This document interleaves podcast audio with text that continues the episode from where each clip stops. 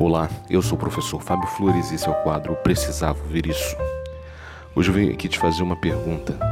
Quantos dias você seria capaz de deixar uma pessoa que ama sem comida? Quantos dias conseguiria ficar sem servir comida para essa pessoa? Eu acredito que sua resposta tenha sido nenhum dia.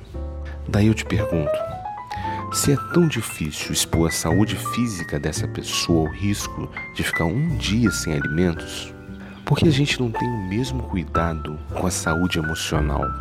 Um dos alimentos do amor é a palavra, é dizer que ama, é dizer que se sente amado, que se sente amada. Deixa claro para essa pessoa que você ama as coisas boas que ela te faz. É estimular essa pessoa a ser cada dia melhor, dizendo o quanto é bom estar com essa pessoa. Nesse sentido, eu te pergunto: qual foi a última vez que a pessoa que você ama ouviu isso?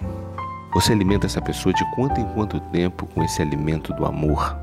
Será que você vive um amor desnutrido? Alimente a saúde do seu amor. Não deixe seu amor morrer de fome. Essa foi a dica de hoje.